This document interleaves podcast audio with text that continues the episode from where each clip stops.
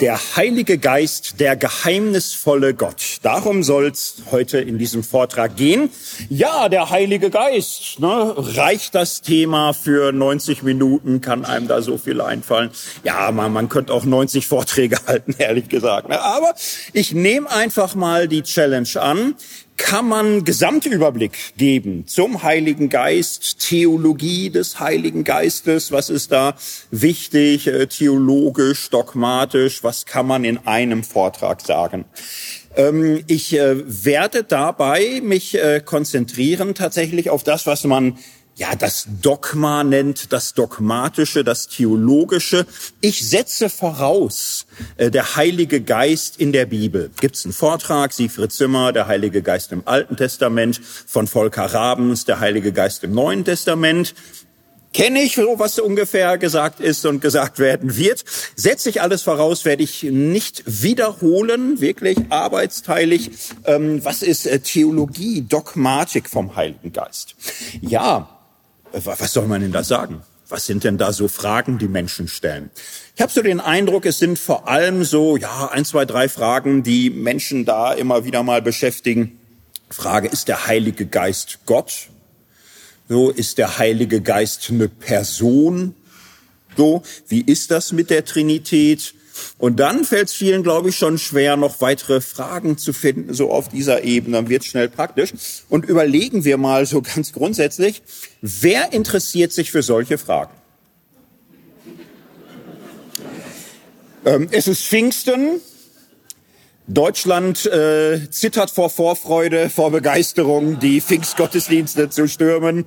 Ein ganzes Land steht Kopf voller Vorfreude, die Wahrheiten über den Heiligen Geist zu feiern. Nein, fast keiner, ne, fast keiner. Das ist, ist doch die harte Wahrheit. Wer interessiert sich für die Theologie des Heiligen Geistes in der Gesellschaft im Allgemeinen? Fast kein Mensch.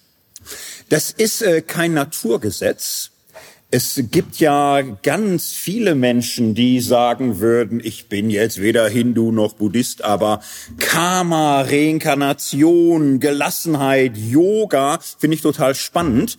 Also es ist ja kein Naturgesetz, dass man sich nur interessiert für das, was man zufällig glaubt. So, ne? Es ist eigentlich eine sehr besorgniserregende Anomalie dass so etwas Großes und wie ich finde Wunderschönes wie der christliche Glaube ähm, heutzutage in einer krassen Resonanzlosigkeit fast erfriert, weil für die meisten das wirklich äh, ja abgestorbenes Holz ist, irgendwelche Restbestände aus der Geschichte, aus der Tradition. Mitgliedschaftszahlen sind noch einigermaßen stattlich, aber das innere Interesse an diesen Themen ist gering. Oh, das ist eine harte Wahrheit.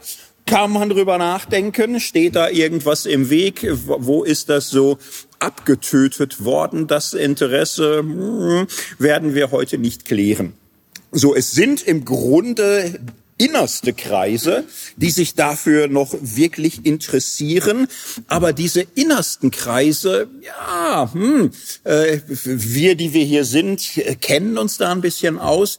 Wir wissen auch, ja, da gibt's auch Spannungen. So, ne, da, da gibt's Spannungen, da sag ich mal grob, gibt zwei Pole. Die einen finden, äh, man muss wieder klar Bekenntnis, klar Lehre, klar ausformulieren. Es muss wieder viel ähm, wuchtiger auch eingeschärft und äh, nachgekartet werden, worum es wirklich geht, was theologische Lehre ist zum Heiligen Geist.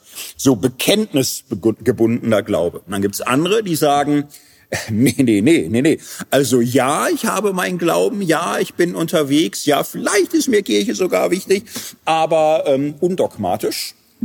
Ich möchte undogmatisch glauben, dogmenfrei ohne Dogmenzwang, ohne irgendwelche dogmatischen Dinge. Und ähm, so das Wort dogmatisch hat keinen guten Ruf. So die die letzten, die das noch so halbwegs ohne ähm, was weiß ich Schnauben ertragen können, sind manchmal Juristinnen. So, weil für die ist Rechtsdogmatik noch was Seriöses, aber für viele Menschen ist dogmatisch ja, irgendwie was Schlechtes, was Gefährliches, was Bösartiges, was, was, was irgendwie bedrohliches. So, und äh, dazwischen ist immer so, so die Frage, ne, brauchen wir klarere Bekenntnisse, müssen wir die Dogmen wieder ernst nehmen oder müssen wir uns davon befreien, brauchen wir ein undogmatisches Christentum, ein dogmenfreie Frömmigkeit.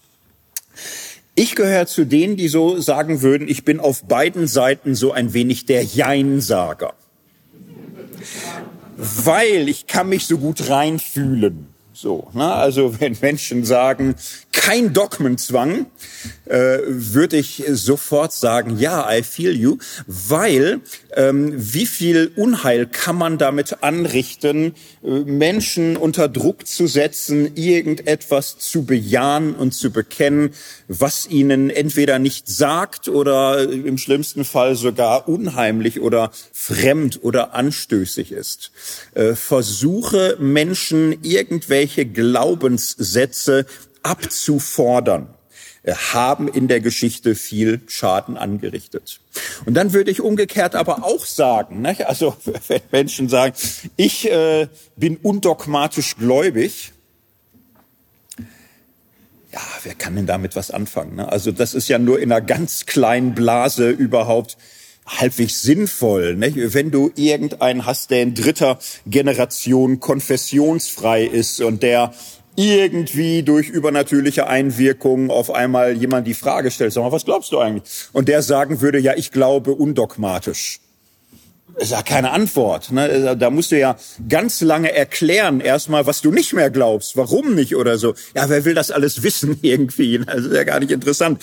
Also ähm, undogmatisch glauben ist auf Dauer nicht abendfüllend es, äh, da, da musst du ja selbst dafür sorgen, dass die Leute wenigstens wissen, wovon du dich abgrenzen willst. Da, da, da brauchst du ja fast den Feind, ne, um zu sagen, so bin ich nicht. Und hat das Zukunft irgendwie auch nicht. Ne? Also ich glaube, irgendein Profil, irgendeine Substanz braucht es halt. Also doch, bekenntnisgebunden, ist das ein großer Eigenwert? Ja, man müsste halt wissen, was man bekennt. Ne? Man müsste es verstehen. Man müsste es irgendwie mit Herz und Leben füllen. Und das ist doch so meine Sorge, dass für ja, für einige, sage ich mal, der Akt des Bekennens, der Drang nach Klarheit, der Wille zur Eindeutigkeit, das Verlangen nach Profil, nach Zugehörigkeit ähm, sehr viel größer und gewichtiger ist als äh, die Kenntnis dessen, wozu man sich da so positiv verhält.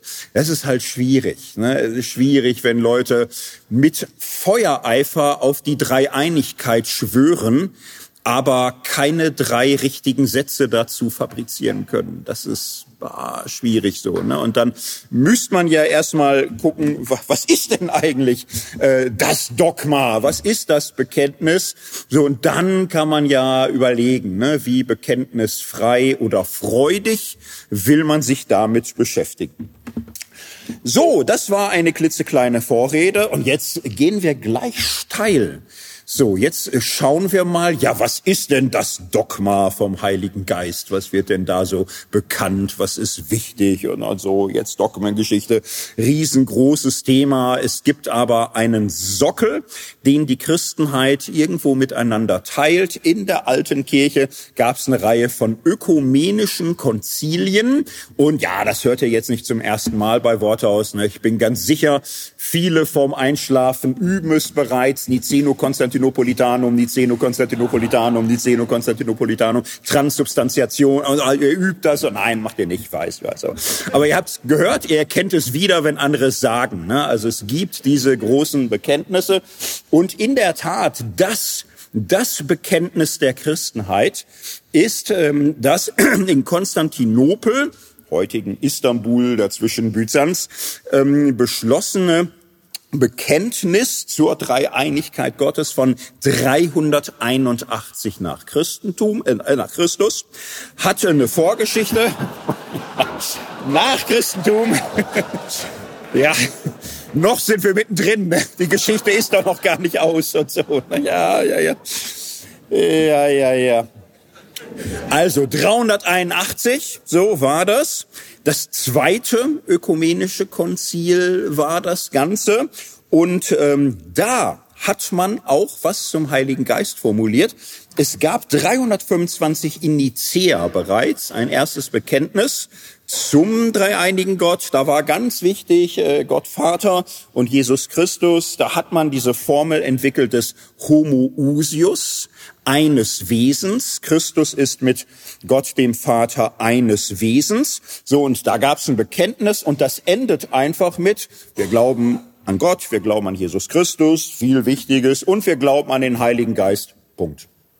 So, und die nächsten 55 Jahre hat man überlegt, was haben wir da eigentlich bekannt? Was haben wir da eigentlich gesagt und diskutiert? So, und 381 war es dann den meisten ungefähr klar. Also es gab eine Mehrheit für ein Bekenntnis. Und da hat man dann diesen äh, Satz, wir glauben an den Heiligen Geist, ergänzt. Es kommen vier Zeilen dazu. Und diese vier Zeilen sind ähm, das ökumenisch bedeutendste, substanziellste und wichtigste, was zum Heiligen Geist je formuliert wurde. Die weitere Bekenntnisbildung dann in Ephesus und Chalcedon und so weiter hat dann äh, Fragen zu Jesus Christus vertieft, wahrer Gott, wahrer Mensch, so. Und dann irgendwann in der Reformationszeit blüht das Bekenntnisgewerbe nochmal richtig auf. Dann geht's aber um Rechtfertigung, um Kirche, um Taufe und Abendmahl und all solche Sachen. So, und jetzt aber hören wir uns an Heiliger Geist. Was ist das Dogma? Ja, wollen wir es zusammen sprechen? Wollen wir es zusammen bekennen? Ich glaube, die meisten täten sich schwer. Ne? Also ich habe jetzt hier keine Begeisterung gesehen, dass alle aufgestanden sind und ja, natürlich, da sind wir dabei und so. Ne? Nee, das war jetzt hier nicht der Effekt, dass alle gesagt haben, klar, dreimal täglich äh, spreche ich das. Ich trage euch echt vor. Ne? Also könnte nötig sein. Wir glauben an den Heiligen Geist. Dazu jetzt vier Zeilen. Der Herr ist und lebendig macht, der aus dem Vater hervorgeht, der mit dem Vater und dem Sohn angebetet und verherrlicht wird, der gesprochen hat durch die Propheten. Die Mega-Nerds unter euch haben gemerkt, ich habe bei der zweiten Zeile eine kleine Gedankenpause gemacht, wo man eine Fußnote einsetzen durfte, ähm, der aus dem Vater hervorgeht, so hieß es da. Es hat sich im Westen eingebürgert, Jahrhunderte später an der Stelle zu sagen, der aus dem Vater und dem Sohn hervorgeht. Wir werden darauf zu sprechen kommen, aber ich habe zunächst mal, da habt ihr alle gemerkt, ne? klar, das ist euch, boah, das war irritierend und so, dass ich hier nicht in, ja, also dieser Text, der euch allen hoch vertraut ist, nicht. Werden wir jetzt ein wenig bedenken, werden wir jetzt ein wenig äh, auslegen. Ich könnte jetzt einfach anfangen, das zu erklären nicht? und sagen, der Heilige Geist ist Herr und ist lebendig, er ist eine Macht und gleichzeitig eine Gabe und er ist äh, eingefügt in äh, die heilige Trinität, Vater, Sohn und Heiliger Geist. Ein Wesen, drei Personen. Ich könnte das jetzt bisschen auslegen. Ne? Ja ja, wäre wär da, es wäre auch spannend, wäre auch spannend. Ne? Aber nein, ich möchte es ein bisschen anders machen. Ich möchte es für euch noch mal ein bisschen greifbarer machen, so dass wir uns auf eine kleine Geschichte einlassen, eine Geschichte, mit der wir uns ähm, ranrobben, äh, eine Sequenz aus der Entstehungsgeschichte und ich möchte da an einem Theologen Maß nehmen, der wesentlich dazu beigetragen hat, dass das Bekenntnis so lautet, wie es ist. Dazu auch nur kurz der Hinweis. Man, also da wird, da werden ganze Vorlesungsreihen drüber gehalten. Pneumatologie, Lehre vom Heiligen Geist in der alten Kirche. Ihr kriegt eine Schneise eine Schneise so. Ne? Vielleicht besteht man damit sogar ein Examen, wenn man das alles weiß, aber nicht gut, weil es nicht reicht, ne? weil es nicht reicht. Das ist jetzt eine und man, man müsste viele Stimmen und, und so, aber ja, ein bisschen was kann ich, glaube ich, äh, doch euch jetzt hier bieten. Ich äh, werde einen der bedeutendsten Väter dieses Bekenntnis euch ein bisschen nahe bringen. Basilius von Caesarea. Weiß nicht, ob irgendjemand sagt, ich liebe ihn, ich schlafe in Bettwäsche mit einem Foto von ihm oder so. Ich weiß es nicht. Ist ja alles möglich. Ne? Also es kann alles sein, dass er sagt, Basilius von Caesarea ist mein Lieblingskirchenvater oder so. Also schön, Glückwunsch, guter Geschmack. Aber ich hätte auch hier wieder den Eindruck, ne, viele würden sagen, wie, wie heißt der Kerl, kann man den googeln oder so. Ähm, Basilius von Caesarea, nein, ich habe echt Lust darauf, das so zu machen.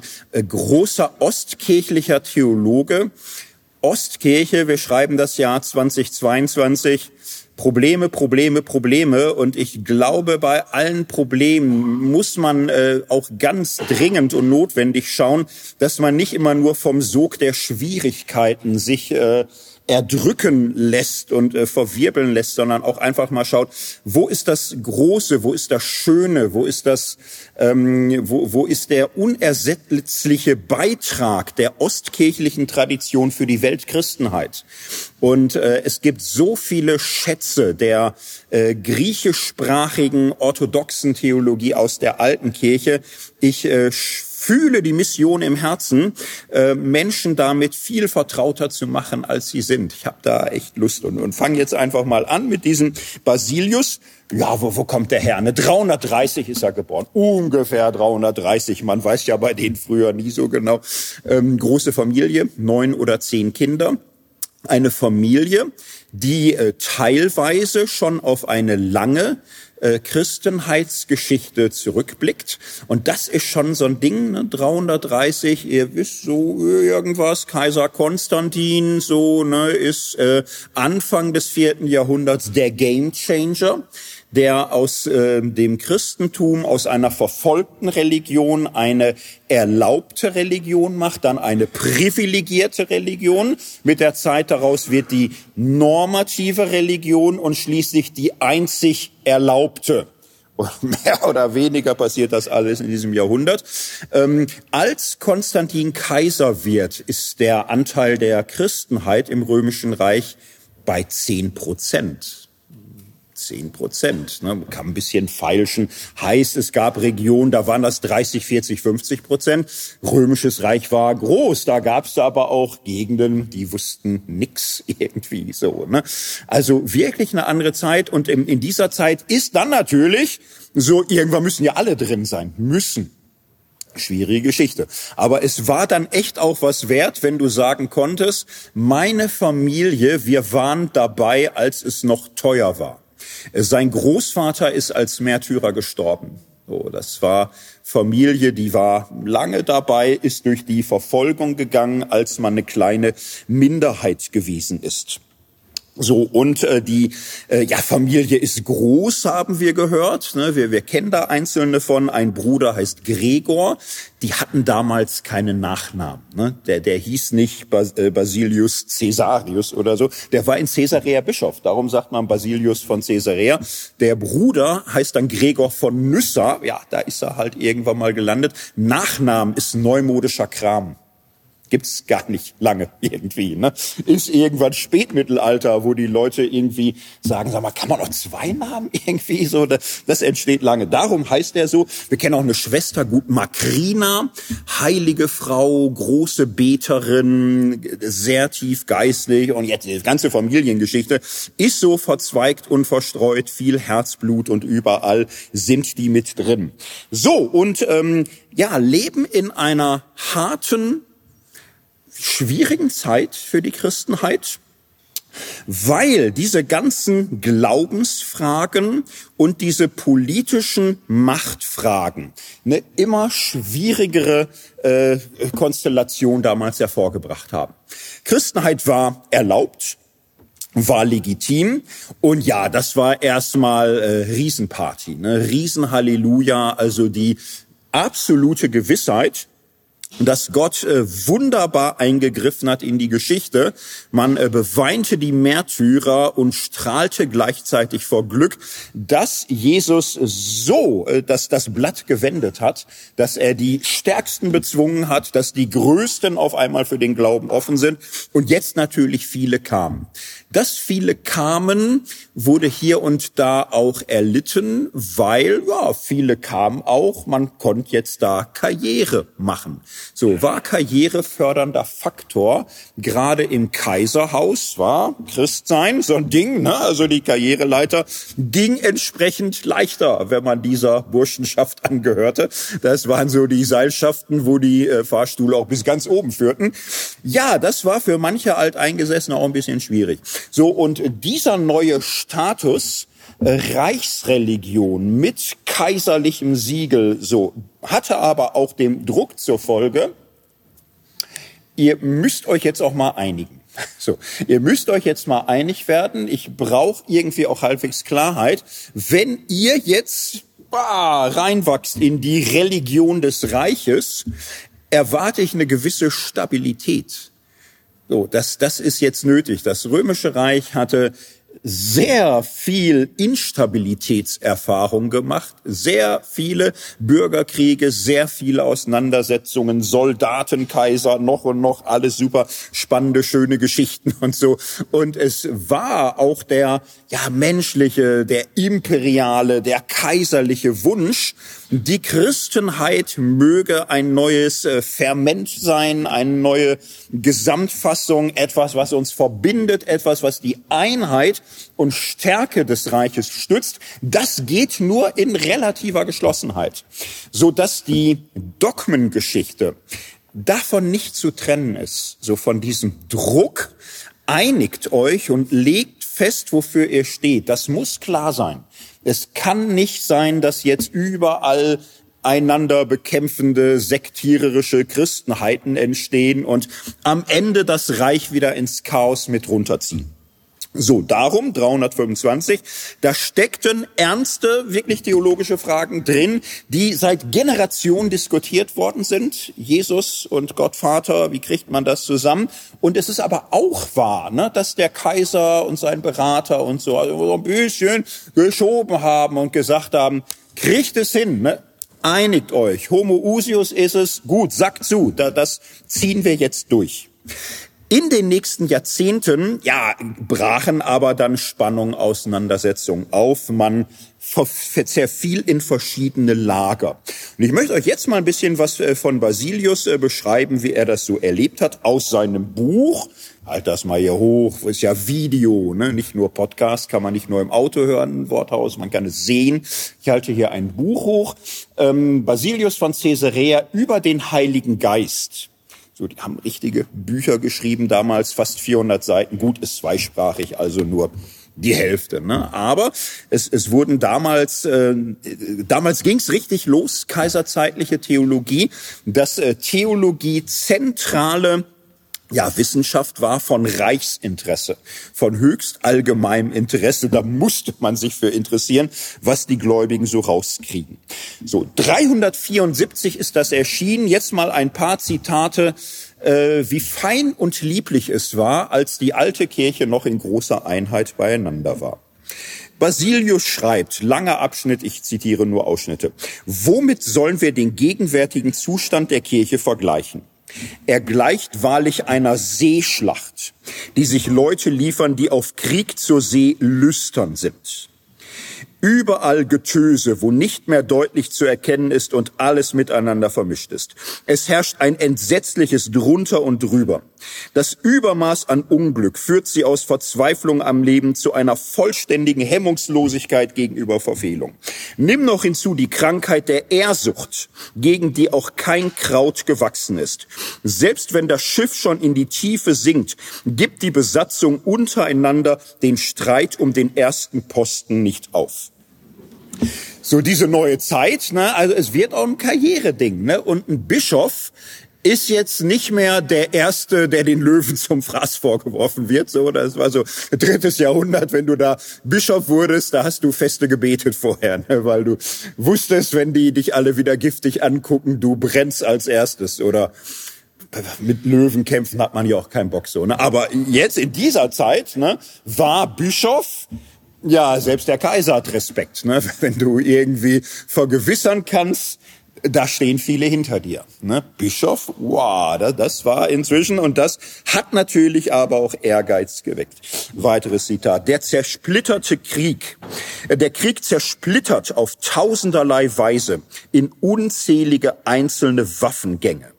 sodass aufgrund der allgemeinen Feindseligkeit ein unversöhnlicher Hass entstand.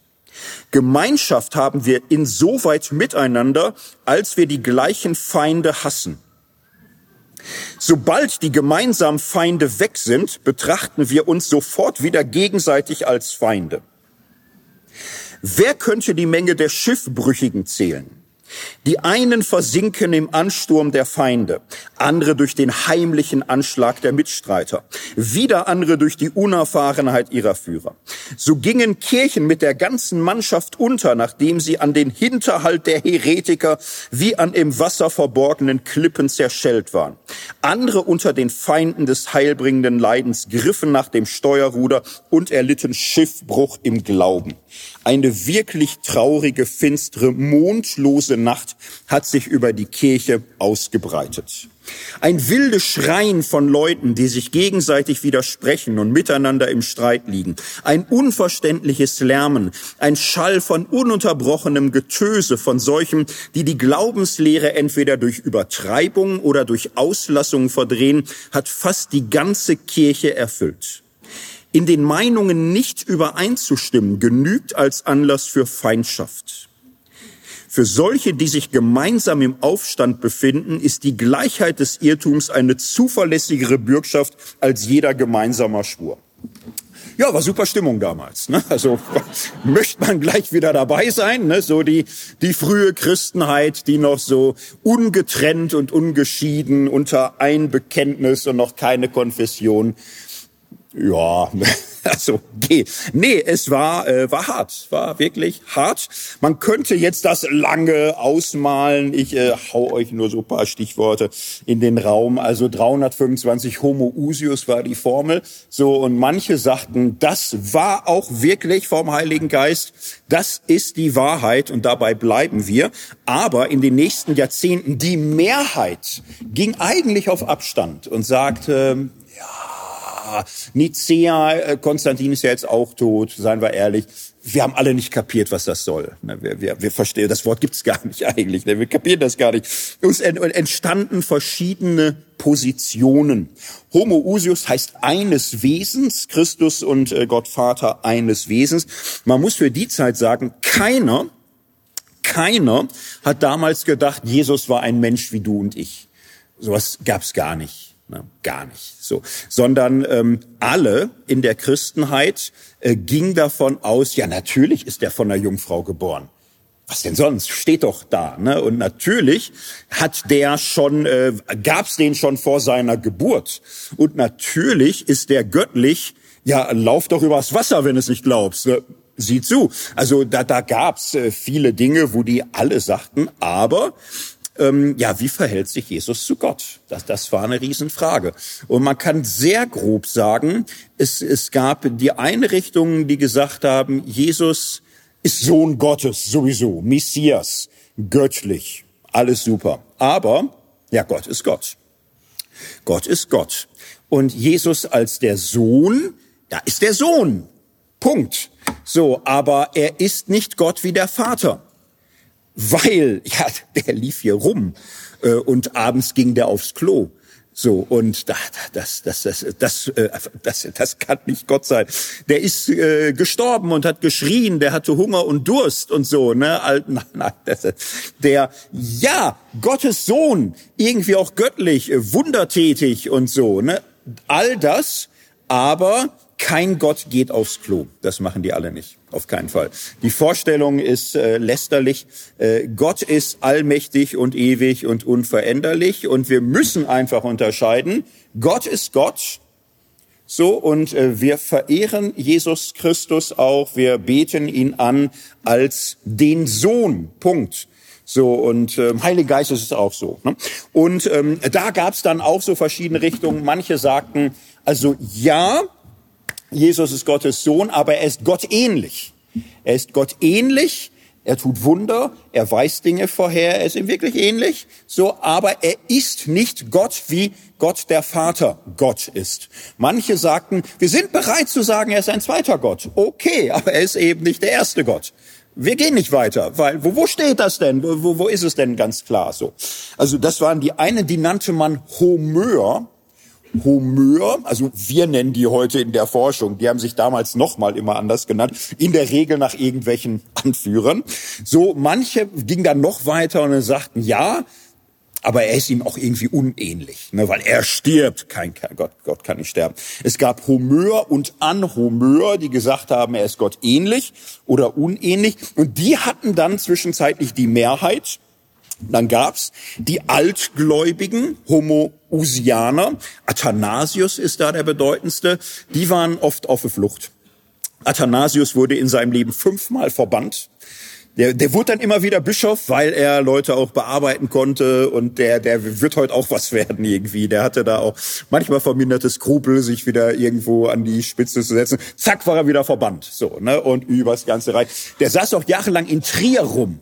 So, und das war damals nicht so äh, der, der Traum aller Menschen, eine Klassenfahrt nach Trier oder so. Das glaube ich heute auch noch nicht unbedingt. Ne? Aber, nee, aber war, war wichtige Stadt, so, ne? aber dann saß er da ne? und guckte und hatte Wut, weil Trier war nicht Mittelpunkt der Welt. So ähnlich wie heute, ehrlich gesagt, wieder. Ne?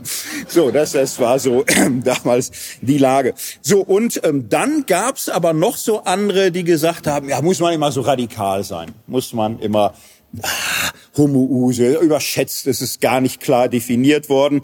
Und die anderen, diese Neo-Arianer, Arius, galt so als der Erzfeind, der gesagt hat, für mich ist Jesus nicht Gott wie der Vater. So und diese Homöer und äh, Anhomöer, die nannte man Neo-Arianer teilweise auch. Da sagte so eine Mittelpartei, ist auch übertrieben. Und wir halten uns dazwischen. Und im Zweifelsfall sind wir sehr schlau und sagen, wir glauben, dass äh, Jesus so war, wie die Bibel das sagt. Wir sind einfach bibeltreu. Ne? Wir, bleiben einfach bei der Bibel und im Zweifelsfall zitieren wir 10, 20 Verse und strahlen wie ein Honigkuchenpferd und sagen, wir glauben das alles. So, und ja, das war den anderen aber nicht genug. Die haben gesagt, wir kennen die Verse sehr gut aber du musst sie auslegen. Wie, wie verstehst du sie? Wie deutest du sie? So und äh, diese Mittelpartei ah, hat sich dann auch irgendwie bemüht und so. Man, wenn man Namen braucht, Homoiusianer, ähm, also Homoios, er ist ihm wesensähnlich. So, das war das Schlachtfeld. Und ja, wir finden das auch irgendwie ganz witzig. Ne? So manche haben vielleicht so Erinnerungen an das Leben des Brian. Äh, guck mal, da drüben sitzt die jüdische Volksfront. Nein, das ist die Volksfront von Judäa. Die jüdische Volksfront sitzt da drüben. Also, kennt ihr. Und ähm, ja, ist witzig, solange man nicht dazugehört. Ne? Boah, es ist immer ganz witzig so, ne? weil man kann das so. Leider kriegt das ja jede menschliche Gesellschaft hin, sich bis an den Rand des Atomkerns zu spalten, wenn nötig. Das, das geht schon ganz gut. Ähm, für äh, Basilius schnitt das ins Fleisch weil Familie, Freunde und so weiter. Er selbst wurde zum Beispiel stark geprägt von einem Mann namens Eustatius. Eustatius. Ja, das war ein sehr frommer Mensch, das war ein großer Beter, ein großer Schweiger. Und äh, Basilius, seine ganze Familie, die hatten eine Neigung wirklich zum kontemplativen Leben, äh, haben Ordensgemeinschaften gegründet oder waren ganz in der Wüste, ganz für den Herrn und äh, haben mit Eustatius da Großes erlebt. Er hat sie wirklich animiert, sich Jesus ganz hinzugeben, ganz zu öffnen und ja, Menschen, mit denen du viel gebetet hast, mit denen du viel gesungen hast, da äh, passiert mehr als Chemie. So, ne, da passiert was im Herzen, da stehen entstehen Herzensbande, da bist du verbunden so. Und dieser Eustatius aber so hatte dann irgendwie auch so Anwandlungen zu sagen, ja, und der Heilige Geist, ja, ist Gottes Kraft, Gottes Gabe, aber nicht Gott, nicht Gott wesensgleich. So und äh, für Basilius war das so ein Ding, weil er den sehr liebte. Basilius war aus dieser ursprünglich Mittelposition der Homoiusianer und er näherte sich aber der der altgläubigen Fraktion um Athanasius immer stärker an. Im Grunde war er auch bei denen. Im Grunde wollte er schon dann auch Nicea hochhalten, so aber war im Herzen auch so gespalten. Jetzt könnte man lange, lange Geschichte Geschichten erzählen. Er sitzt tagelang mit Eustatius. Man schreibt zwei Sätze, Seiten auf. Am Ende ist man sich einig. Halleluja. Messe wird gefeiert. Man singt, man betet, man umarmt sich, verabschiedet sich unter Tränen. Er kommt in die nächste Stadt, hält das hoch und sagt, ich habe einen Bruder gewonnen. Wir sind wieder versöhnt. Dann kommt irgendwie ein Brief, nee, der hat gerade alles widerrufen, der sagt, nee, der hat sich da was, der, der, der sieht das gar nicht mehr so. Meine Güte, er fährt da wieder hin, versucht, das geht mehrfach hin und her. Zwischenzeitlich kommt er in einer Synode an, da sind die anderen, ein Theodotus, die sind jetzt alle sehr rechtgläubig und die sagen, Basilius, du hast die falschen Freunde. Und äh, wir, Synode, wir werden jetzt hier singen und beten, du machst nicht mit, wir können nicht mit einem Menschen zusammen beten, dessen Rechtgläubigkeit uns nicht klar ist.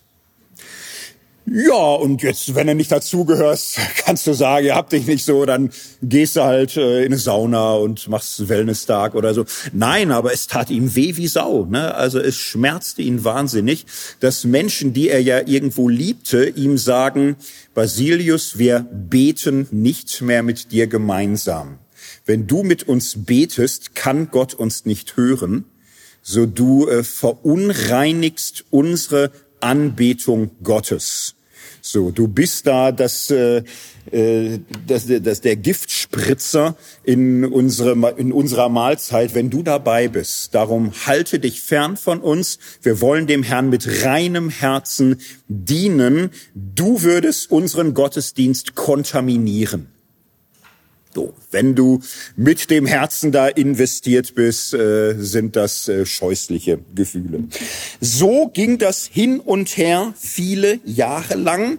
So und äh, Basilius hat sich inhaltlich mehr und mehr auf die nizenische Seite gestellt, aber intensiv gerungen, mindestens um den Nahbereich. Er wollte im, im Grunde viele, die er kennt, die auch noch so ein bisschen anders aufgestellt waren, dafür gewinnen.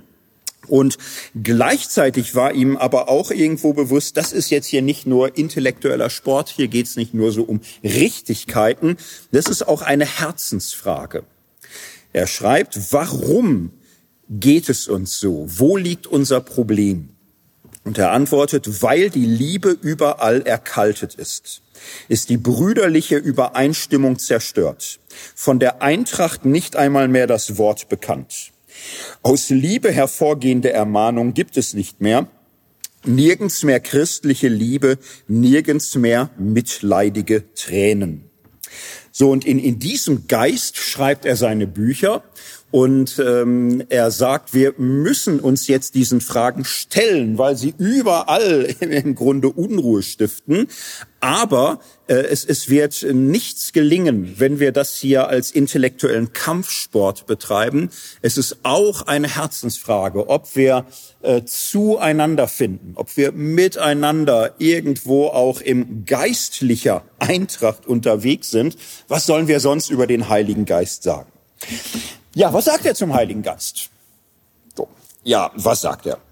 Ähm, ich versuche es mal so zusammenzufassen. Basilius ist es äh, sein ganzes Buch hindurch wichtig, ähm, über den Heiligen Geist ganzheitlich zu denken, ganzheitlich äh, zu glauben und äh, eine ganzheitliche Lösung zu, zu präsentieren, die eben nicht nur Dogma ist.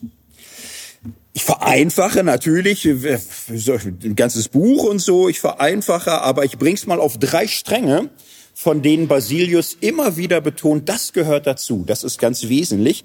Die drei Stränge sind die Gotteserfahrung, die Gotteserkenntnis und ja, die Verwandlung, die Heiligung. Man könnte, die damals hätten jetzt ohne zu zucken gesagt Gottwerdung. Das klingt aber gleich so ein bisschen, so, aber für die war es normal. Die sprachen von Theosis.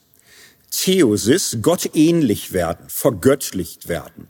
Also wenn man so will, Gottes Erfahrung, Gottes Erkenntnis, Gottwerdung, Göttlichwerdung ist uns ungebräuchlich, war für die total rechtgläubig und wichtig, ähm, was man manchmal vielleicht noch als Heiligung kennt, hört aber auf, dass man das kennt, glaube ich, geht eigentlich in eine ähnliche Richtung.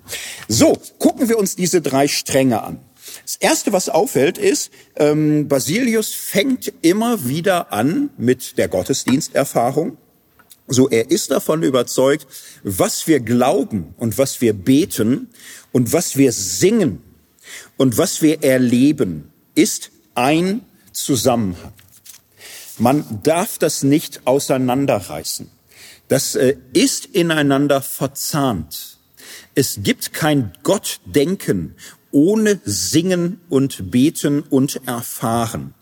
So, und er bezieht sich immer wieder dann auf äh, Liedtexte, auf äh, Liturgien. Das spielt bei denen eine riesige Rolle. So, und Liturgie ist nicht nur, es hat heute so einen kleinen abtötenden Sound bekommen, so, ne, aber es war damals ein Riesending, äh, liturgisch, das heißt in geprägter Form zu beten. Und da war jeder Gottesdienst Endkampf, wie es heißt, wie man sagt, wie es klingen muss. So der, der ganze Streit hat sich da mal entzündet, dass er gesagt hat, und wir beten dich an, Gott Vater, wir beten dich an, Jesus Christus, wir beten dich an, äh, Heiliger Geist, wir beten den Geist an mit dem Vater und dem Sohn. Und da sind manche wie von der Tarantel gestochen nachher auf ihn zugekommen und gesagt, nein, so darfst du das nicht sagen. Wir können durch den Heiligen Geist Gott anbeten, aber nicht den Heiligen Geist mit Gott, Vater und, und, und so. Und er ähm, bezieht sich darauf. Und ähm, was für ihn einfach entscheidend ist, eine Liturgie, dass sie funktioniert, dass sie gelingt, dass sie angenommen wird, das ist ein zutiefst geistliches Geschehen. So, das, das wird nicht einfach von irgendeiner Behörde produziert und dann ist das da und dann machen das alle so im Halbschlaf durch, weil das so sein muss oder so, sondern das ist der Gottesdienst und äh, dass es gelingt, dass der Gottesdienst tatsächlich dazu beiträgt, dass die Herzen in die Höhe erhoben werden und dass man sich mit der heiligen Liturgie ähm, Gott zuwendet, mit ihm vereint und in der heiligen Feier die Präsenz Gottes erfährt. So, das ist was Heiliges, das ist ein Wunder, das ist geistgewirkte Erfahrung. Und darum ist dieses gemeinsame Einstimmen in die Liturgie total bedeutsam. So, und äh, da, da kann keiner sagen, ich knack da immer bei ein. Ich weiß, da, da, nein, nein, nein, da, da bist du voll bei. Und dass es gelingt, so dass die Herzen tatsächlich gemeinsam sich in die Höhe erheben und mit Gott vereinigen, ist für ihn ja die Grunderfahrung von Christsein. Darin zeigt es sich, dass man wirklich Kirche ist. So, und das ist das eine, die Gottesdienstsprache, die Tauffeier. Er bezieht sich immer wieder darauf, er beruft sich darauf. Bei ihm aber gehören auch selbstverständlich dazu, ich sag mal, charismatische Erfahrungen charismatische Erfahrung. Er nennt einige, er sagt, ähm, die Vorausschau des Zukünftigen, das Begreifen der Geheimnisse, die Ausstrahlung der Gnadengaben, der Wandel im Himmel, der Reigentanz mit den Engeln, die unendliche Freude, das Bleiben in Gott, und das höchste Erstrebbare vergöttlicht zu werden, so Theosis, das ist im Grunde das, was wir miteinander teilen. Wir sehen, Sprachengebet ist in dieser Zeit auch nicht mehr üblich oder Standard oder selbstverständlich, für die hier gerade nicht. Aber ja, es sind eben diese Dinge, ne? also Vorausschau des Zukünftigen, Erkenntnis des Geheimnis, Wandel im Himmel, Reigentanz mit den Engeln finde ich allerliebst. Ne? Aber so, so fanden die das. Das war für sie normal. Sie lasen die Johannes-Offenbarung und was ist der Sinn in diesem Buch? So unten auf Erden ist Gottesdienst und wenn es fluppt, geht dir der Himmel auf und du siehst, du bist da mit Engelmächten und Gewalten und im Grunde ähm, klingst du dich nur ein. So, und diese Erfahrung zu machen, dass dir in der Gottesdienstfeier der Himmel aufgeht und du auf einmal merkst, unser bisschen Singsang ist Teil eines brausenden Chores, ist äh, voller, durchströmt von der Begeisterung unendlich vieler Stimmen und es gibt ein Halleluja, was das ganze Universum durchtönt. So, und äh, das erleben wir und die Engel tanzen. So, die Engel singen und die Engel tanzen und die Engel machen Musik. Und äh, wenn's gut läuft, äh, hören wir den Zusammenklang. So, dann sind wir Teil dieses himmlischen Gottesdienstes. Das ist natürlich eine Gabe des Heiligen Geistes. So, aber du, du kannst da auch jetzt nicht sagen, ja, fünf Minuten Andacht, Losung, Lied, Gebet oder so. Ne? Da geht dir der Himmel nicht von auf. In der Regel, wenn Gott nicht in mega Gönnerlaune ist oder so, also da machst du schon so, ne? Also richtig äh, Gottesdienst wie Podcast-Folgen mit über Überlänge oder so, ne? Also unter drei Stunden ist, äh, ist es nicht ernst. Ne? Dann geht der Himmel auch nicht auf in der Regel. So, und das ist ähm, bei Basilius äh, der ja, Erfahrungsraum, aus dem er denkt und schreibt, auf den er sich immer wieder bezieht, wo für ihn auch klar ist, äh, es macht keinen Sinn, Worte äh, zu diskutieren, solange wir nicht ähm, angedockt sind an diese Erfahrungsräume des Herzens so das gemeinsame Singen und Beten und uns mit Gott verbinden. Darum wollen wir auch äh, gemeinsame Worte finden. So, also Erfahrung, geistliche Erfahrung, Liturgie, charismatische Erfahrung ist ihm wesentlich und dann eben auch Erkenntnis. Es gab damals auch Leute, die gesagt haben, muss das so genau gesagt werden? Mir reicht der Gottesdienst total. Ich, äh, ja, mit den Engeln unterwegs und so. Dies ganze Denken zieht mich raus. Es zieht mich runter. Es turnt mich ab dieses äh, ganze Worte drechseln und so, ne, da, nein, da, da, da, da krieg ich äh, Lust zu sagen, ich kann das Wort unmöglich so hoch schätzen. So, ne, das ist äh, Worte sind Schall und Rauch. Ne, das ist äh, vernebelt doch eigentlich nur die Himmelsglut ist vernebelt im Grunde die tiefsten Erfahrungen. So und das äh, steht äh, Basilius vor Augen, dass es da welche gibt, die längst den Stecker gezogen haben und den sagt er aber es gibt keine Gottesgemeinschaft ohne Erkenntnis. Gott offenbart sich in Worten, er offenbart sich in Sätzen, er offenbart sich in Gedanken. Wir können es nicht auseinanderreißen. So, wir sind eben nicht nur Erfahrung, wir sind nicht nur Erlebnis, wir sind auch, ja, sprechende Wesen. Wir haben Sprache, wir können denken, wir müssen daran arbeiten und wir müssen diese äh, Dinge zusammenhalten. Es ist richtig, sagt er, dass die, die Güte Gottes uns im, im Grunde vom Vater durch den Sohn zum Geist hin zuteil wird. So, aber wir können diese Selbstmitteilung der Güte und Freundlichkeit Gottes nicht davon trennen, dass wir dann eben auch im Geist Erkenntnis Gottes gewinnen durch den einen Sohn zum einen Vater. So und er macht da so äh, Ketten auf, wo, wo das notwendig zusammengehört. Die Gnade, die Freundlichkeit, das äh, Erfassen der Liebe Gottes, aber eben auch das, das Sagen, das Bekennen, das Verstehen, mit wem ich es zu tun habe. Es ist nicht einfach das Rauschen eines unsagbaren Ozeans, in das ich mich äh, einfach so reinklinke, äh, Gott spricht.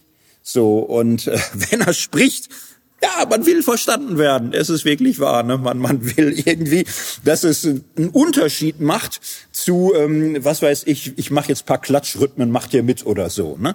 Das, das ist super. Damit kann man sowas wie We Will Rock You starten. Aber ah, eine richtige Religion, dafür reicht's nicht. Dafür ist eben der, der bloße Sound, das bloße Klatschen und Trommeln nicht hinreichend.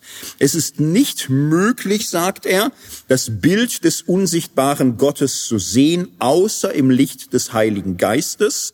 Wer das Bild anschaut, kann nicht das Licht vom Bild trennen. So und Licht ist eben Inbegriff auch von Erkenntnis, von Erleuchtung, von Verstehen und das gehört dazu. So, und das Dritte, was dann aber auch dazu gehört, ist, ja, verwandelt werden. Ähm, Gott ähnlich werden. Das Ziel, das uns gesteckt ist, ist es, soweit es der menschlichen Natur möglich ist, Gott ähnlich zu werden. So, wie Jesus sagt, seid vollkommen, wie euer Vater im Himmel vollkommen ist. Da hat man sich irgendwann nach der Reformation angewöhnt zu sagen, sagt Jesus nur, dass du merkst, geht ja gar nicht, ne? und dich dann der Vergebung tröstest. Nein, aber die damals haben gesagt, wie bist du denn drauf? Das steht da. Da steht da, seid vollkommen, wie euer Vater im Himmel vollkommen ist. Und ja, wie, wie geil ist denn eine unvollkommene Welt? Wie schön ist es denn mit Menschen, die nicht äh, richtig ticken und die ständig eifersüchtig und neidisch und ehrsüchtig und so weiter? Jeder Chor, jedes Orchester will am Ende des Tages, ähm, ja, dass es maximal gelingt.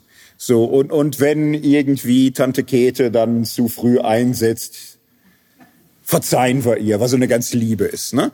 Aber am schönsten ist es eigentlich, wenn, wenn die auch auf den Punkt da ist. So, ne? Und äh, wir probieren das einfach so. Das ist das Ziel. Wir wollen, äh, dass, es stimmt. So, und äh, wir, wir haben Lust darauf, äh, in vielen Dingen, die wir machen, äh, vollkommen zu sein. Wir äh, kennen alle Tische, die so ein bisschen wackeln. Ja, schön ist es nicht. Ein guter Tisch wackelt nicht. Da, da sind die alle gleich lang so. Und es ist, es ist normal, nach Vollkommenheit zu streben in tausenderlei Handwerk, Musik und in vielen Dingen. Und äh, als Mensch ist die Gleichgestaltung mit Christus unser Ziel. Wir wollen lieben wie Gott, äh, barmherzig sein wie Gott, gerecht sein von Gott. Wir, wir wollen auf diesem Weg vorankommen. So, und äh, Basilius sagt so, und das bitte nicht abkoppeln es ist eine Schande, wenn Menschen das Ringen um Verständnis abkoppeln äh, ja, von dem, um dem es geht, dem Gott der Liebe und des Erbarmens. Das geht nicht. So, wenn wir klären wollen, wer der Gott ist, der sich als Liebe offenbart, kann das nur so passieren, dass wir äh, auch im Denken, auch im Umgang miteinander liebevoller werden. Wir dürfen im Streit nicht härter, kälter, rücksichtsloser und durchsetzungsorientierter werden. Das ist für ihn zentral und das ist gerade auch für die Erkenntnis des Heiligen Geistes für ihn notwendig. Er sagt, an diesen Heiligen Geist wenden sich alle, die der Heiligung bedürfen. Nach ihm streben, die ein sittliches Leben führen, von seinem Anhauch gleichsam erfrischt, wird ihnen geholfen, ihr ureigenes Ziel zu verwirklichen. Durch den Heiligen Geist werden die Herzen erhoben die Schwachen bei der Hand genommen, die Fortschreitenden zur Vollendung geführt. Indem er die von der Sünde gereinigten erleuchtet, macht er sie durch die Gemeinschaft mit sich zu geistlichen Menschen wie helle und durchscheinende Körper unter einfallendem Strahl selbst zu leuchten beginnen und aus sich heraus ein eigenes Licht werfen, so strahlen die geisttragenden Seelen, die vom Heiligen Geist erleuchteten, die jetzt selbst geistlich geworden sind, diese Gnade nun auf andere Menschen aus. Das ist das Ziel das ist das Ziel, durchleuchtet zu werden, um selbst Licht sein zu können. Segen zu erfahren, um Segen sein zu können. Die Liebe Gottes zu ergreifen, um Liebe schenken zu können. Das ist das Ziel. So, und daher auch sein Schmerz, dass er sagt, das nimmt alles eine ganz, ganz, ganz betrübliche Richtung. Wir müssen es beieinander behalten. Die Gotteserfahrung, die Gotteserkenntnis und die, ja, äh, Gottwerdung, die Vergöttlichung. So die ähm, diese dieser Weg äh, Gott auch ähnlich werden. So, das ist in seinem Buch finde ich so so eine Art äh, Grundmatrix. So, so müssen wir denken, aber eben auch leben und erfahren. Klammer auf, wir leben in einer Welt, wo das nicht selbstverständlich ist. Wir leben in einer Welt, wo die Dinge in der Regel sich verselbstständigen und wo man sagt, wenn ich denke, dann denke ich. Wenn ich Gottesdienst feiere, dann feiere ich Gottesdienst. Wenn ethisch und moralisch, dann so. Und das ist irgendwie Spezialisierung, ne? Spezialisierung, Ausdifferenzierung ist typisch modern. Ich glaube, dass der christliche Religion ohne diese Ganzheitlichkeit nicht funktionieren wird. Eine Theologie, die reine Theologie ist, die abgekoppelt ist von Gottes Erfahrung oder dieser äh, Gottverähnlichung, ja, ist eine reine Theologie. Der Kreis der total Interessierten ist dann überschaubar einfach so. Ne? Und ich denke aber auch, dass ähm, die Gemeinschaft der äh, Gott suchenden und Gott erfahrenden ohne eine gewisse Sprachfähigkeit nicht auf Dauer klar wird kommen. So, also ich finde das anregend. Wir leben in einer anderen Welt. Ich stell's vor, ähm, zur Nachahmung empfohlen. So, was kriegt Basilius in diesem Spirit denn nun raus für die Theologie vom Heiligen Geist? So, was kriegt er raus? So, und das müssen wir jetzt auch ganz holzschnittartig und, und so müssen wir mal schauen, wie wir das ähm, runterbrechen. Die große spannende Frage damals war, ja, der Heilige Geist.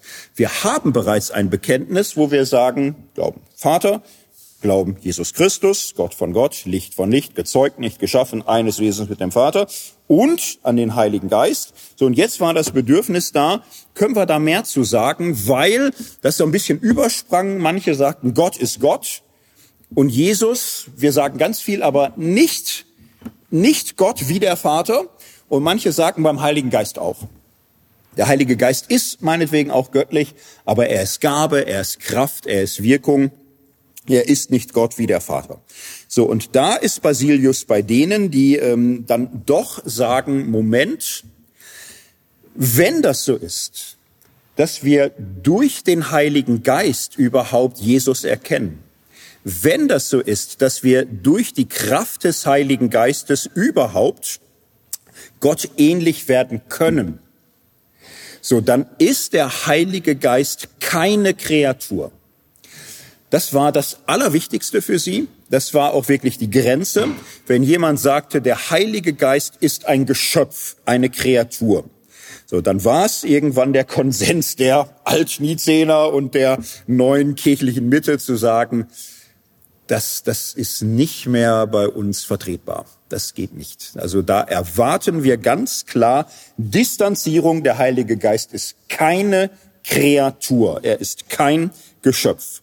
Interessant ist nun, wie rücksichtsvoll ähm, Basilius an der Stelle sich weiterarbeitet. Er sagt, der Heilige Geist ist göttlich.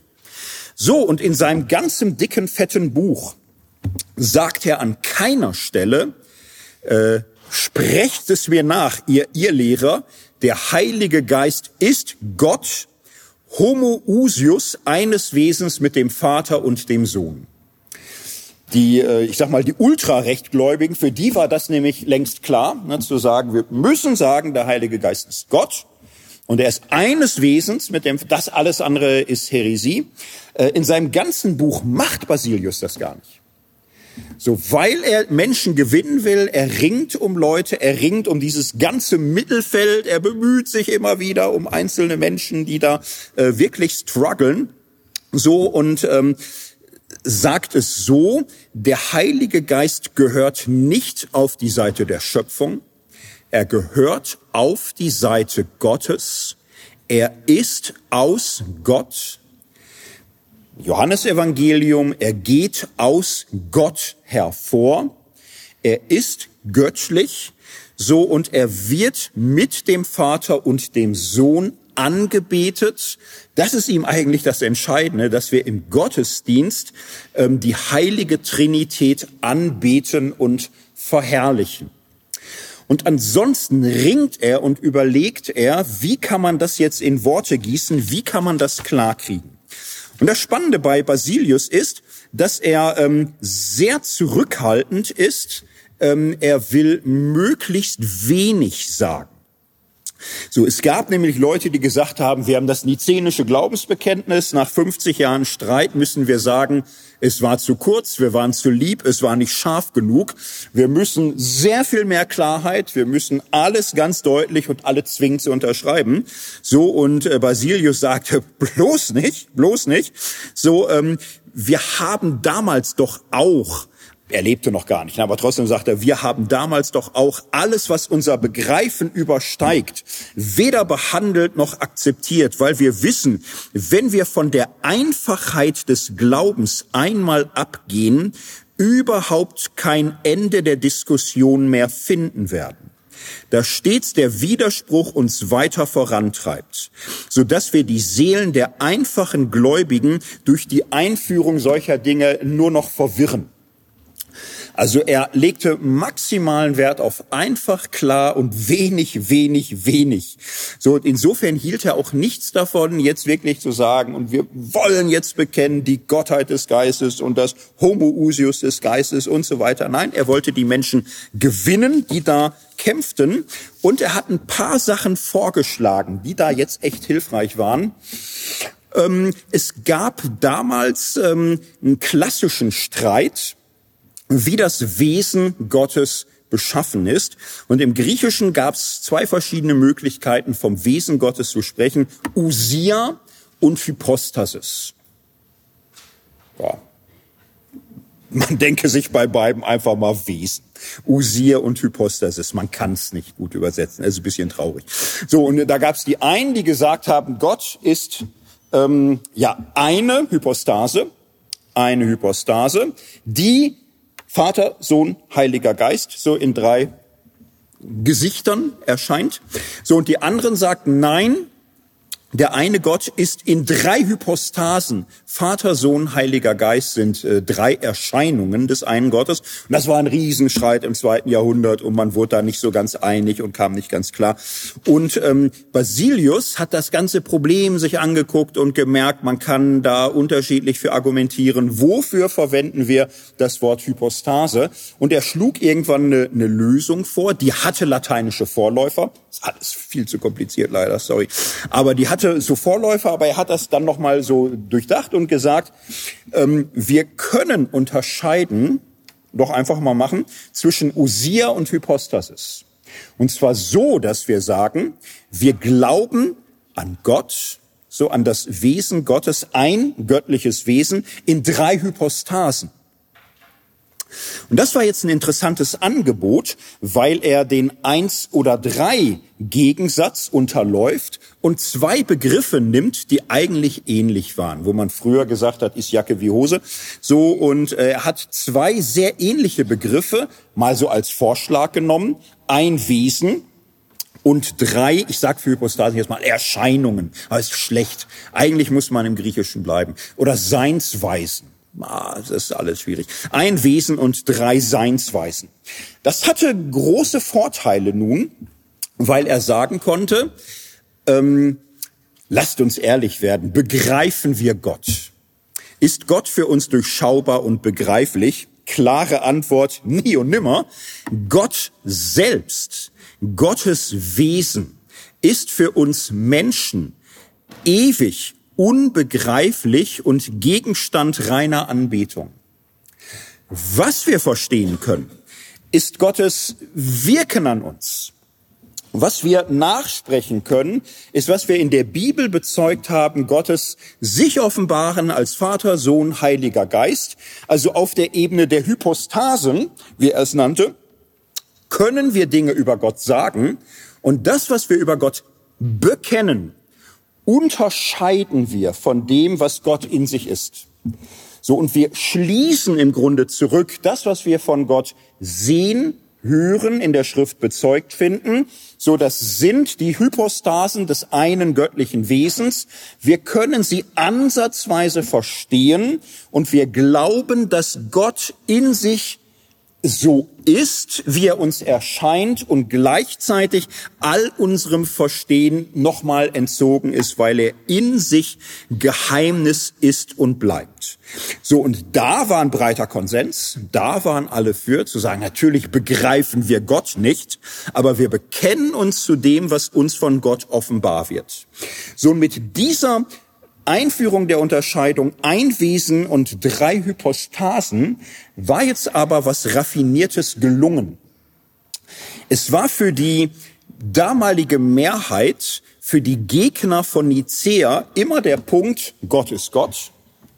So, Gott ist Gott. Wir wissen doch, was Gott ist. Der allmächtige, ewige, ungeschaffene, unsichtbare und so weiter. Und Jesus und der Heilige Geist sind da ganz close, völlig klar aber spielen nicht in dieser Liga. Warum? Der Heilige Geist ist eben eine Gabe. So, wir empfangen den Geist als Gabe von Gott. Der Heilige Geist gibt uns aber nicht Gott. Ist eine andere Liga, ist eine andere Hierarchie. Jesus leidet, weint, schreit, stirbt, ist eine andere Liga, ist nicht Gott. So, und, und das war immer ihr Punkt, wo sie festhalten wollten, Gott ist Gott, das Wesen Gottes ist nicht vereinbar mit dem, was wir bei Jesus und äh, dem Geist sehen.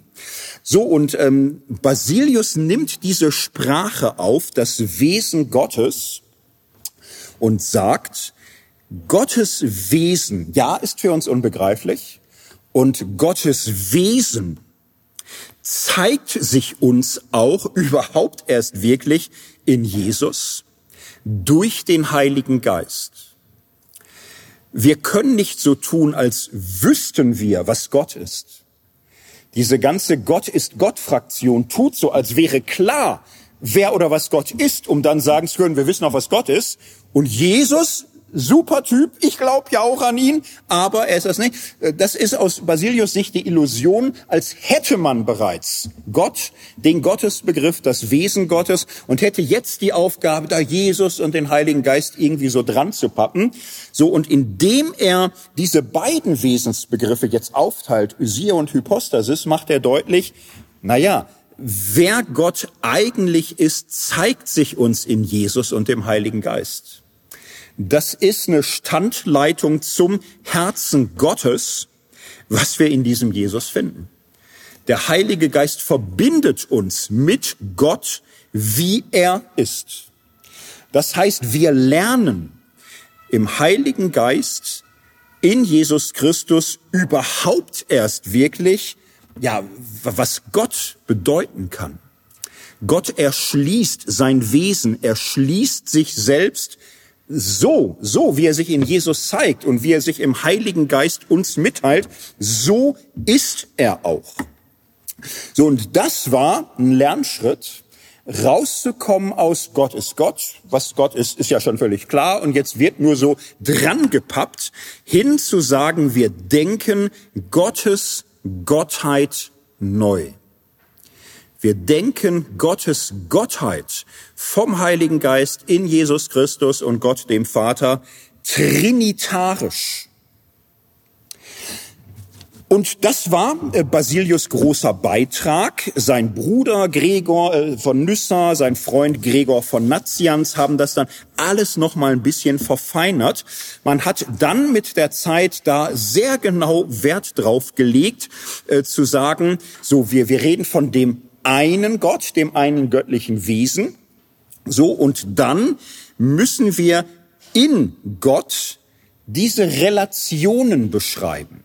Und zwar so, dass wir sagen, der Ursprungslose ist der Vater, der anfangslos Gezeugte ist der Sohn und der nicht gezeugte, hervorgegangene ist der Heilige Geist. Ja, klingt jetzt nicht so geil, ne? wenn man einen Vortrag so anfängt, denkt man mal, ihr habt doch alle den Schuss nicht gehört.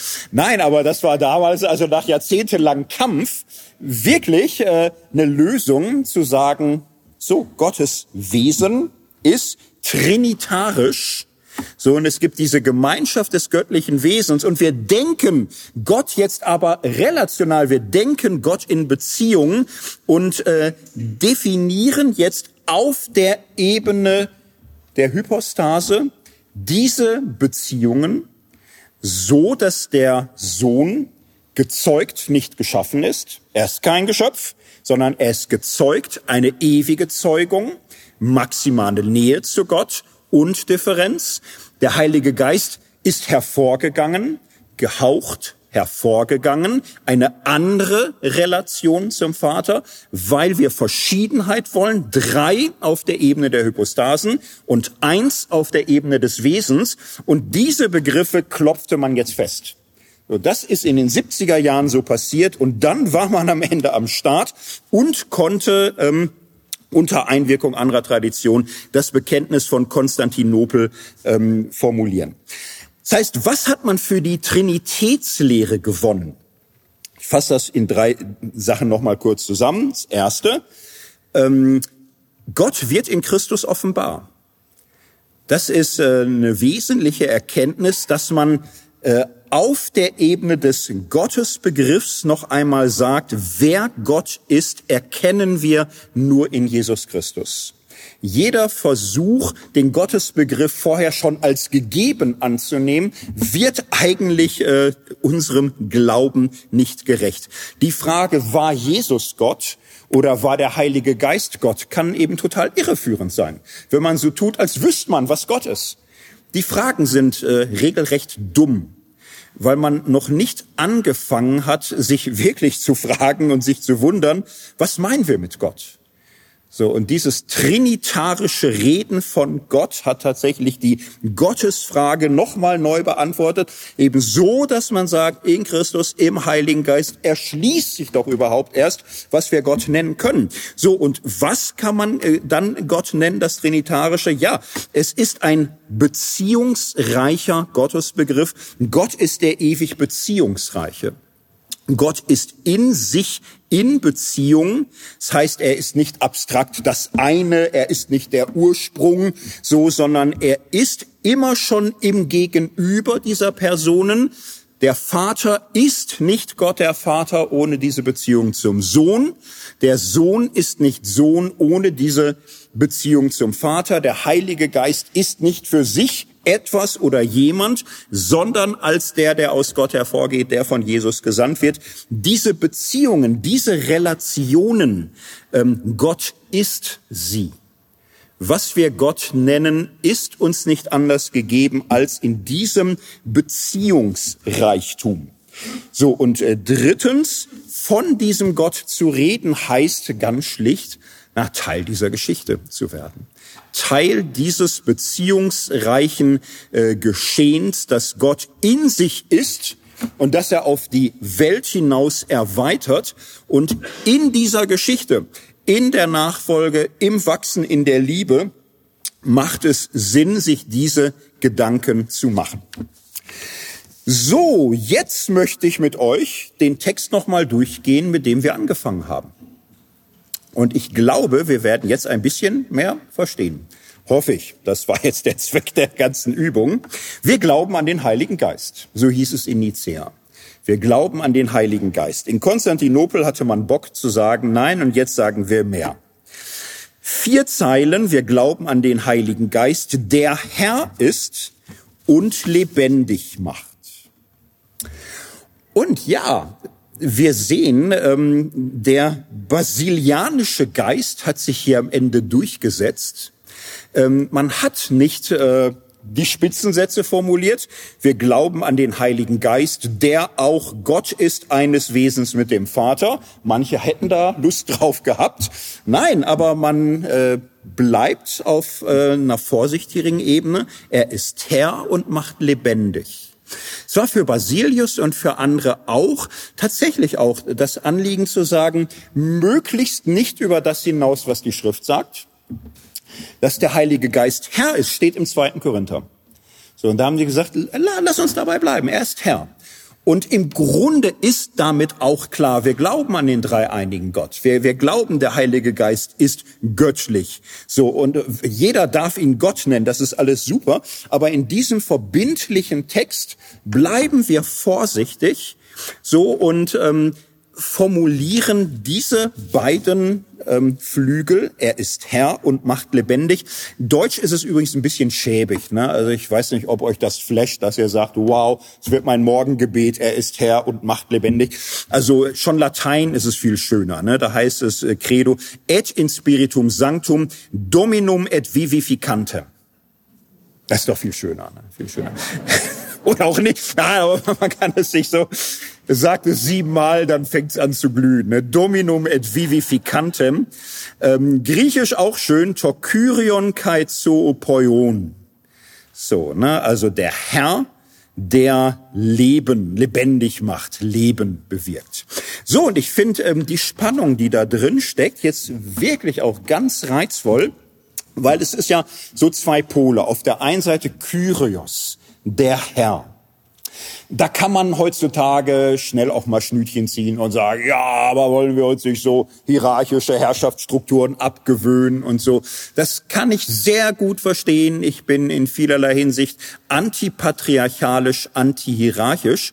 Und ich, meine Sicht des christlichen Glaubens ist, ich finde es einfach hammergenial, einen gekreuzigten, der die letzten Tage seines Lebens unter Folter äh, mit Weinen und Angstattacken verbracht hat, als Herr anzusprechen und vor ihm niederzuknien. Weil damit alles neu definiert wird, was Herrschaft zu heißen verdient. So, der, der sich zum Knecht machte, der, der gering wird, der ähm, Leiden, Schmerz und Ohnmacht teilt, der in äußerste Ohnmacht hineingeht, gefesselt, gegeißelt, gefoltert, ans Kreuz genagelt. Die äußerste Ohnmacht ist der Ort, wo Gott seine absolute Macht zeigt. Darum finde ich persönlich es sehr schön und unverzichtbar auch zu sagen, wir nennen ihn Herr. Und wenn wir ihn Herr nennen, wenn wir ihm Herrschaft zusprechen und von seiner Macht reden, machen wir etwas mit den Konzepten Herrschaft und Macht. Das macht uns herrschaftskritisch, den Herrn zu nennen der in Ohnmacht aus Liebe gelitten hat. Ja, insofern bin ich an der Stelle Fan davon. Ich bin sonst gern für Abbau von Herrschaftsideologie. Ich finde halt, der christliche Glaube ist ein fantastischer Beitrag dazu, Herrschaftsideologie zu hinterfragen. So, und er wird Herr genannt. Und darin steckt ja nun doch auch etwas Wichtiges. Ähm, es ist unverfügbar. Es ist auch ein Bekenntnis zur Unverfügbarkeit Gottes, zur Unverfügbarkeit wahren Lebens. Diese Angewiesenheit auf finde ich ganz zentral. So, jetzt kann man das als kränkend empfinden und sagen, ja, aber wollen wir nicht Menschen zur Selbstwirksamkeit erziehen und zur Selbstständigkeit und diese, ja, wollen wir. Und ähm, ich glaube nicht an beziehungslose Selbstständigkeit. Jede Selbstständigkeit, jedes Selbstbewusstsein, jede innere Stärke, ja, wächst nicht irgendwie so aus dem Boden heraus oder so. Du erlangst sie in Beziehung. Du erwirbst sie in Beziehungen, wo dir Vertrauen und Güte und Liebe erwiesen wird. Stärke wächst nicht auf Bäumen. Menschliches Selbstbewusstsein fällt nicht vom Himmel. Sie wird ermöglicht, sie wird zugesprochen in Gemeinschaft. So und Sünde so zu verstehen als Gemeinschaftsunfähigkeit, als äh, isolationistische Selbstständigkeit finde ich angemessen. So, und das Wissen um Unverfügbarkeit, das Wissen, ich brauche Beziehung, ich kann nur ich sein. Mit allem Selbstbewusstsein und jeder Ich-Stärke, die ich brauche in Beziehung, ist Einklingen in das, ja, was, was Gott ist, Sein in Beziehung. Darum diese Anerkenntnis Wirkliches Leben ist unverfügbar. Ich bekenne, dass es Macht, dass es Herrschaft gibt, die ich brauche, ist dem Menschen heilsam. So, und dann aber kommt sofort hinzu, dass es keine Macht ist, die einfach regieren will. Es ist keine Macht, keine Herrschaft um ihrer selbst willen, sondern diese Herrschaft wird sofort weiter definiert. Es ist Dominum et vivificantem. Es ist die Herrschaft, die lebendig macht, die Leben möglich macht, die ähm, aufblühen lässt, die gedeihen lässt. So, und beides mit dem Heiligen Geist zu verbinden, seine Macht, seine Stärke, seine Unverfügbarkeit, aber eben auch das Lebensdienliche. Er ist Gabe und gibt. Er ist Geschenk und beschenkt. Er schenkt Gaben und Früchte.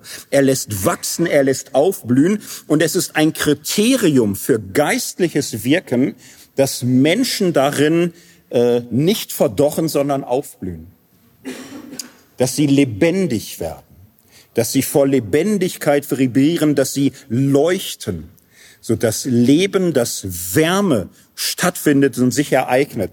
So ein Kriterium für Geistwirken, ich glaube, damit kommt man ziemlich weit. Das war die erste Zeile. Wir glauben Heiligen Geist, Herr macht lebendig. Jetzt kommen diese Formulierungen mit Vater und Sohn und Filiok für Ja oder Nein. Ich sag mal da kurz meine Meinung. Er geht aus dem Vater hervor und wird mit dem Vater und Sohn angebetet und verherrlicht. Das war die ursprüngliche Formulierung. Ähm, ich finde sie genial. Es sind biblische Formulierungen. Der Geist geht aus dem Vater hervor. Johannes Evangelium. So, man bleibt da nah dran. So, und man bleibt bei Verben. Man setzt auf Verben, geht hervor, anbeten, verherrlichen. Und es sind Beziehungsverben. Es, Gott wird beschrieben als Beziehungsgefüge in sich. Gott ist in sich beziehungsreich. Und Gott erschließt sich uns in der Beziehung, wo wir ihn anbeten und verherrlichen. Es gibt kein sinnvolles Reden von Gott und Gottheit außerhalb dieser äh, Beziehungsrealität. Das finde ich eine sehr, sehr große Stärke dieser Formulierung. Jetzt haben die im Westen später irgendwann gesagt, wir finden es ein bisschen schade, diese Asymmetrie, dass es heißt, der aus dem Vater hervorgeht, der mit dem Vater und dem Sohn angebetet und verherrlicht wird. Wird das Ganze nicht noch schöner und vielleicht kann man es noch cooler singen, wenn es heißt, der aus dem Vater und dem Sohn hervorgeht, der mit dem Vater und dem Sohn angebetet wird, es nicht trinitarischer. Und im Westen hat sich das durchgesetzt und im Westen sagte man auch, die im Osten sind da so traditionsverhaftet und ja, die haben da, da bei denen ist die Gefahr, dass Jesus nicht mehr so im Zentrum steht. Wir wollen völlig klar haben, dass der Heilige Geist nicht so Gottes linke Hand und Jesus Gottes rechte Hand, wir wollen da nicht so ein Dreieck, sondern wir wollen wirklich das äh, ja gleichmäßige Gefüge in unserem trinitarischen Bekenntnis. Darum knallen wir da ein Filioque und aus dem Sohn rein. Das ist ökumenisch lang umstritten. Meine persönliche Meinung ist, man sollte einfach mal anerkennen, ähm, es, es war so, wie es war. Das ist der Text. So, man kann ja im Fußball auch nicht sagen, wir haben jetzt den Videobeweis, ähm, Endspiel 1966 ist ungültig, da gibt's gar keinen Weltmeister, weil ist so, haben wir einfach, jetzt hat in Köln irgendwer entschieden. Das macht man nicht. Ne? Das macht man ja, auch wenn man Bock hätte und vielleicht rennen, aber man macht es einfach nicht. Irgendwie ähm, ist es jetzt so entschieden und ich glaube, äh, man kann nicht sagen, dass der alte Text falsch ist. Im Bekenntnis ist Jesus doch wirklich das Zentrum. Es ist das Zentrum. Es ist, eigentlich ist der Text gut. Man könnte dann vielleicht auch zugestehen, da muss man die im Osten fragen, ob die westliche Idee hier, ähm, das Christuszentrum nochmal zu betonen, nicht auch eine schöne Auslegung ist. Also eine schöne Fortführung und schöne Auslegung. Und ähm, dafür aber auch nur eine einzige Freundschaft zu verlieren, wäre reiner Wahnsinn, fände ich. Ganz ehrlich, könnte man komplett lassen. Nein, es ist ähm, so gelungen, wie es ist, weil ähm, hier Gott als Beziehung bekannt wird, die sich uns in Beziehung erschließt. Und so dogmatisch zu denken, das ist die richtige Spur. So, und dann heißt es am Ende, schlicht und feierlich, der gesprochen hat durch die Propheten. Muss gestehen, ich hatte da, ich weiß auch nicht, so eine Zeit, wo ich gedacht habe, das ist jetzt kein Höhepunkt mehr, ne, der gesprochen hat durch die Propheten. Es ist die einzige Stelle, wo in den alten Texten die Bibel mal ins Bekenntnis reinkommt. Ähm, ich muss sagen, ich feiere das immer mehr. Ich finde es inzwischen richtig, richtig, richtig schön. Ich finde es super. Äh, ich finde, ehrlich gesagt, reicht das auch als Bekenntnis zur Bibel. Gibt so Menschen, die heute wahnsinnig Bock haben zu sagen, wir müssen uns im Bibelverständnis einigen und so. Ich äh, habe da echt Lust, ganz traditionell zu sein und zu sagen, können wir uns darauf einigen, dass wir alle das Niceno-Konstantinopolitano mitsprechen und dass das wirklich hinreichend ist. So, ich, ich glaube, das wäre ein Riesengewinn, zu sagen, wir beerdigen komplett alle Bibeldiskussionen und sagen, äh, zum christlichen Glauben gehört das Bekenntnis, dass der Heilige Geist durch die Propheten gesprochen hat. Punkt. Das fände ich wirklich ganz schön irgendwie. Mir reicht das total. Und ich äh, finde es auch äh, wirklich ähm, genial gelöst in gewisser Hinsicht. Ne? Hier wird deutlich, die Bibel gehört dazu. Die Bibel gehört zum christlichen Glauben wie die Kirche. Halt auch nicht mehr. Ne? Es gehört zum Glauben wie die Kirche dazu. Sie spielt nicht in der Liga von Vater, Sohn und Heiliger Geist. Ist in diesem Bekenntnis einfach nicht so. So, es wird Vater, Sohn und Heiliger Geist, glauben wir. So, und es gehört zum Bekenntnis zum Heiligen Geist unter Punkt drei, dass er durch die Bibel redet. So, ich finde, das ist der angemessene Ort der Bibel im christlichen Glauben. Die Bibel dem ganzen christlichen Glauben vorzuordnen und zu sagen, du musst erst glauben, dass die Bibel wahr und in jeder Hinsicht und dann kannst du auf, das ist irgendwie, stiftet viel Unglück. Basilius wäre da auch nicht für gewesen. So, und ähm, natürlich machst du das alles mit der Bibel, das ist ja völlig klar. Woher denn auch sonst? Wo, wo ziehst du dir sonst einen Heiligen Geist aus der Rippen, wenn nicht aus der Bibel? So, aber es reicht eben an der Stelle. So, und dann finde ich auch schön, der gesprochen hat. Der gesprochen hat. Der Heilige Geist äh, begegnet uns personal. So, und das finde ich jetzt ein schöner Kontrapunkt. Er ist Herr und macht lebendig. Er ist Kraft, er ist Macht, er ist Lebensspender. Und es gehört zum Glauben dazu, finde ich, so dieses Moment von ergriffen werden. Von ergriffen werden, erleuchtet werden. Glaube ist ein, eine Passivitätserfahrung, etwas, was wir nicht in Gedanken produzieren, etwas, was wir nicht erfinden, sondern etwas, was uns ergreift. Er ist Herr und macht lebendig. Aber der Glaube ist eben auch nicht etwas, was von anonym abstrakten, totalen Mächten abhängt. Er spricht. So, er spricht uns an nimmt uns darin auch als sprachliche Wesen ernst, nimmt uns als vernünftige Wesen ernst. Und es braucht diesen persönlichen Kontrapunkt zu diesem Einpol Macht und Gabe. Es braucht auch diesen rationalen Kontrapunkt. Wer spricht, will verstanden werden.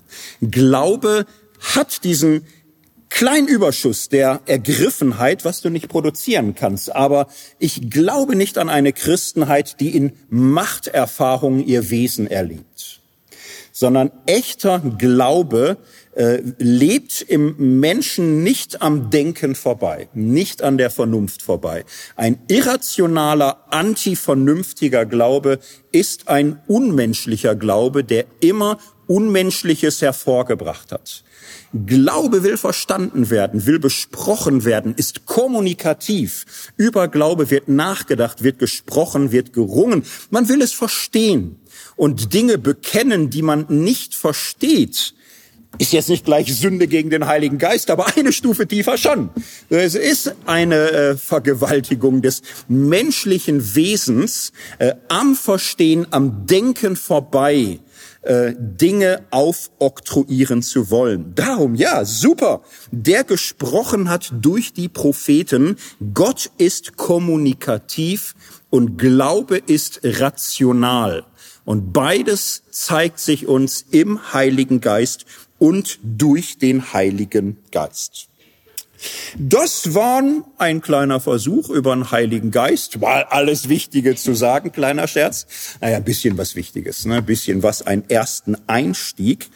Und ähm, das Schöne dabei finde ich, ähm, man könnte jetzt auch drei Stunden reden, fertig ist man nie.